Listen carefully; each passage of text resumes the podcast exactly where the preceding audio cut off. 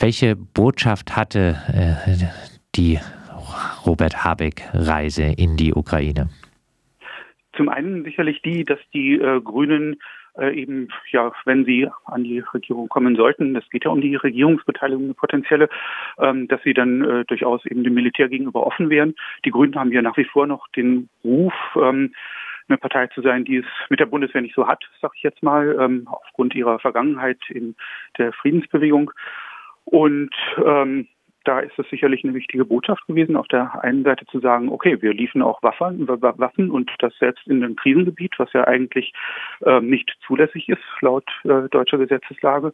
Und das zweite ist sicherlich auch eine Botschaft, äh, dass die ähm, Grünen äh, auch weiterhin an einer wirklich harten äh, Linie gegen Russland festhalten werden, also äh, auch an einem ähm, ganz harten transatlantischen Kurs, äh, den sie ja auch sonst in der Außenpolitik fahren. Wie bewertest du denn äh, die Forderung nach äh, Defensivwaffen für die Ukraine? Zum einen muss man sagen, das mit Defensivwaffen ist ja ein äh, schöner Begriff, aber der hat mit der Praxis nicht viel zu tun. Also Waffen kann man immer in die eine oder in die andere Richtung verwenden. Äh, das haben sogar Militärs jetzt ganz ausdrücklich bestätigt ne, äh, nach dem ähm, Interview von, oder nach, nach den Aussagen von Habeck. Ähm, es macht da wenig Sinn äh, zu sagen, zum Beispiel äh, gepanzerte Fahrzeuge liefert man nur zum Verletztentransport, ähm, denn natürlich kann man gepanzerte Fahrzeuge auch anders verwenden und Verletzten Transport muss man auch in einer Offensivoperation durchführen. Das heißt also, die Unterscheidung ist ähm, erstmal wenig sinnvoll. Ähm, von daher ist es ein Ablenken von der eigentlichen Tatsache, dass eben da Waffen in ein äh, Kriegs Bürgerkriegsgebiet äh, geliefert werden sollen. Und als solche ist sie tatsächlich mit der deutschen Gesetzeslage nicht äh, vereinbar, aus gutem Grund. Welche Konsequenzen hätten solche Waffenlieferungen?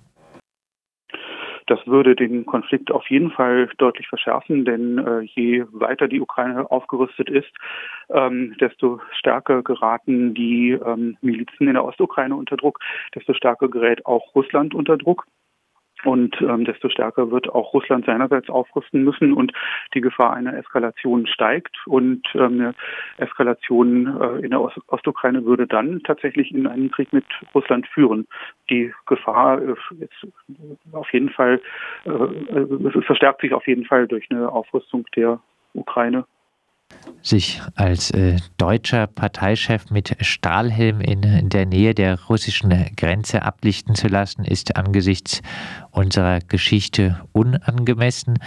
Das äh, twitterte Dietmar Bartsch von der Linkspartei. Er wurde dafür heftig kritisiert, auch aus, äh, sagen wir mal, linksliberalen Kreisen, die die Habeck-Reise an sich auch kritisierten. Äh, Wehrmachtsvergleiche gingen gar nicht. Was äh, sagst du zur Bartsch-Aussage und äh, der Kritik daran? Ich würde sagen, vor dem Hintergrund der deutschen Geschichte muss man sich sehr wohl auch klar machen, welche Rolle ähm, Deutschland im Verlauf des letzten Jahrhunderts ähm, gegenüber Russland und der Sowjetunion gespielt hat. Man kann nicht ähm, äh, ständig betonen, man äh, erinnere sich äh, an die ähm, deutsche Geschichte und versuche äh, Konsequenzen daraus zu ziehen und das äh, dann plötzlich im Falle äh, von Russland beziehungsweise damals war es ja die Sowjetunion äh, eben einfach vergessen. Ähm, es ist tatsächlich so, dass äh, im letzten Jahrhundert äh, eben zweimal äh, Deutschland ähm, erst im Ersten Weltkrieg Russland den Krieg erklärt und im Zweiten dann die Sowjetunion überfallen hat. Und ähm, die, äh, der Vernichtungskrieg in der Sowjetunion ist etwas, ähm, an das man nun immer wieder erinnern muss. Und äh, wenn man äh, tatsächlich mit dem Stahlhelm in der Nähe der russischen Grenze ähm, auftaucht, dann erweckt das zumindest bei denen, es werden ja immer weniger, die noch leben, die damals die Zeit mitbekommen haben, aber äh, zumindest bei denen weckt das doch wirklich ganz eindeutige Assoziationen und ähm, da sollte man nun wirklich nicht äh, das einfach so abtun. Die Grünen würden jetzt natürlich äh, sagen, äh, wir können der russischen Aggression äh, nicht äh, länger zusehen und äh, müssen äh, die Selbstverteidigung der Ukraine gegen den Aggressor von außen stärken.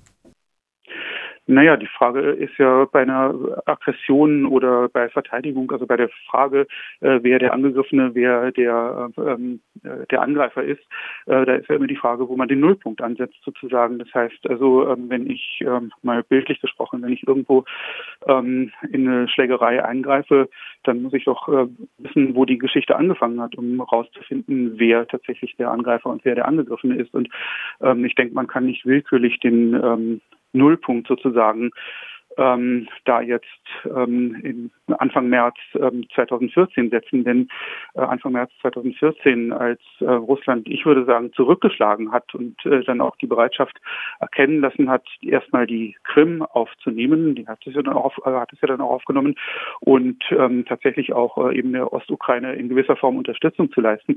Da ist ja was vorausgegangen. Da ist ja äh, der Machtkampf um die Ukraine vorausgegangen. Da ist ja dann äh, der Umsturz ähm, vom Westen massivst unterstützte Umsturz in der Ukraine vorausgegangen. Und ähm, ich denke, wenn man sich die gesamte Geschichte seit 1990 ähm, anschaut, 1990 ist ja tatsächlich so ein Nullpunkt ähm, in der, ähm, also mit dem Beginn der Zeit nach dem Kalten Krieg, ähm, dann ist es tatsächlich so, dass äh, in den Auseinandersetzungen zwischen Russland und dem Westen tatsächlich der Westen immer die offensive, die aggressive Seite gewesen ist und Russland äh, sich verteidigt und dann auch gegebenenfalls zurückgeschlagen hat. Das heißt also, äh, wenn man mal ehrlich ist mit der Frage, wer der Angegriffen und der Verteidiger ist, Stichwort NATO-Osterweiterung, Stichwort Jugoslawienkrieg. Das sind alles äh, aggressive Vorgehensweisen, Vor Vorgehensweisen des Westens gewesen. Und ähm, das grüne Argument greift einfach zu kurz, weil es den Nullpunkt völlig willkürlich ähm, da ansetzt, wo Russland angefangen hat zurückzuschlagen. Wobei Verteidigung auf äh, anderem Staatsgebiet ja durchaus äh, auch diskussionswürdig ist. Ähm, du meinst die Ukraine, äh, die, die, die, die, ähm, die Krim? Ost, äh, die, auch die, die Ostukraine. Gut, äh, die Ostukraine, das sind ja erstmal tatsächlich wirklich Aufstände in der Ostukraine gewesen, ähm, die ähm, da. Aber bestimmt mit, äh, durchaus mit russischer Beteiligung. Ja, später, später dann auch mit russischer Beteiligung, das stimmt. Ich möchte es auch als solches jetzt gar nicht unbedingt verteidigen, ne? aber ich denke, man muss da die Gesamtsituation sehen und ähm, man kann da auf keinen Fall jetzt ähm, behaupten, Russland wäre der Angreifer in der Situation. Das greift meiner Ansicht nach viel zu kurz. Wie fallen denn die Reaktionen aus auf äh, die Reise von Robert Habeck äh, hierzulande, aber äh, wie wird auch in der Ukraine und in Russland äh, auf die Reise reagiert? In der Ukraine sind viele begeistert. Der ähm, ukrainische Präsident hat äh, die Reise genutzt, um nachzulegen und äh, jetzt direkt auch in einem Interview mit der FAZ ähm, eben Waffenlieferungen zu fordern. Ähm, in Russland, klar, wird das natürlich sehr, sehr, ähm, ich sag mal vorsichtig kritisch gesehen, äh, als ein klares Bekenntnis zu einem aggressiven Kurs gegenüber Russland. In Deutschland ist es gemixt. Es gibt einige aber eher wenige, die dem zustimmen. Ähm, die Hauptlinie ist, also die, die Linie der Bundesregierung ist im Moment äh, zu sagen, ähm, das hat der Außenminister Maas ja auch sehr deutlich getan, äh, zu sagen, dass man das so ähm, nun wirklich nicht machen wird. Ähm, denn ähm, der Konflikt, so hat er es gesagt, sei nur äh, politisch zu lösen. Ähm, der Hintergrund ist, denke ich, ein doppelter. Zum einen ist es äh, die Furcht, dass der Konflikt tatsächlich unkontrolliert eskaliert. Das heißt also, dass man da wirklich Öl ins Feuer gießt und das Ganze in einen großen Krieg ähm, ausufert, wovor Militärs auch äh, warnen. Und der zweite Punkt ist, äh, dass die Bundesrepublik im Moment ja über das Normandie-Format, über die Minsker Gespräche ähm, so eine Mittlerrolle hat im Konflikt zwischen beiden Seiten. Und diese Mittlerrolle würde sie natürlich komplett verlieren, ähm, wenn sie äh, Waffen an die Ukraine liefern würde. Und damit wäre sie diplomatisch auch äh, die Position los, die sie sich da erkämpft hat. Von daher ist es ein doppelter Grund, denke ich, der ähm, die Bundesregierung im Moment dazu treibt, das doch klar abzulehnen die äh, Grünen, wir hatten das auch schon in der Vergangenheit äh, miteinander besprochen bei äh, einem Papier der Heinrich Böll Stiftung, äh, setzen sich ein für eine Modernisierung der Bundeswehr und äh, auch eine strategische Neuausrichtung der NATO. Was würde die Erfüllung dieser grünen Forderung äh, mit sich bringen für Konsequenzen?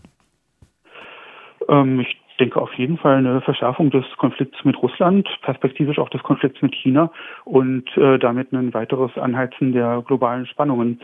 Das in einer Situation, ähm, wo, äh, wenn man sich mal die Debatte unter US-Militärs anschaut, wo ähm, ernsthafte Debatten geführt werden, ob nicht in vielleicht sogar schon wenigen Jahren ein großer Krieg äh, zu erwarten ist zwischen den USA und China, auch zwischen den USA und Russland. Ähm, die Debatten darüber werden sehr ernsthaft geführt und äh, in dieser Form, äh, in, in, in dieser Lage dann äh, praktisch noch mit einer äh, Verschärfung des, ähm, der internationalen Spannungen zu reagieren. Das halte ich für wirklich fatal und hochgefährlich. Abschließend, äh, wie erklärst du dir diese Positionierung äh, von äh, führenden Grünen, in diesem Fall von Robert Habeck, äh, für Waffenlieferungen in Kriegsgebiete? Ja, das ist eine gute Frage. Ich denke, ähm, es ist, wenn man so will, eine logische Weiterführung von dem wirklich ähm, knallhart ähm, pro-westlichen Kurs, den die Grünen fahren. Also sie zelebrieren da ja so ein großes Ideal der Freiheit äh, gegen ähm, autoritäre Tendenzen. Ähm, nun muss man überhaupt nicht bestreiten, äh, dass es äh, in, in, Russland äh, zumindest autoritäre Tendenzen gibt. Das ist ja völlig klar. Nur ähm, das eine ist halt, ähm, dass äh, man doch die, diese vorgeblichen Freiheiten auf der eigenen Seite auch mal hinterfragen müsste. Und das Zweite ist, ähm, ob es äh, überhaupt äh, Sinn macht, ähm, das praktisch zum Anlass zu nehmen, um die internationalen Spannungen zuzuspitzen. Denn unter einer Zuspitzung der internationalen Spannungen, da äh, davon profitiert niemand, da werden alle von leiden. Äh, denn ähm, eine Situation, die kurz vor einem großen Krieg steht, die ist äh, für niemanden förderlich und schon gar nicht für fortschrittliche Bewegungen. Von daher denke ich auch, da sind unglaublich viele Widersprüche in dieser Position drin. Eine ja, hochgefährliche Sache, denke ich. Das sagt der freie Journalist Jörg Kronauer, der unter anderem für German Foreign Policy und die konkret schreibt, wir haben mit ihm über die Ukraine-Reise von Robert Habeck und äh, die Forderung von Waffenlieferungen an äh, die Ukraine gesprochen.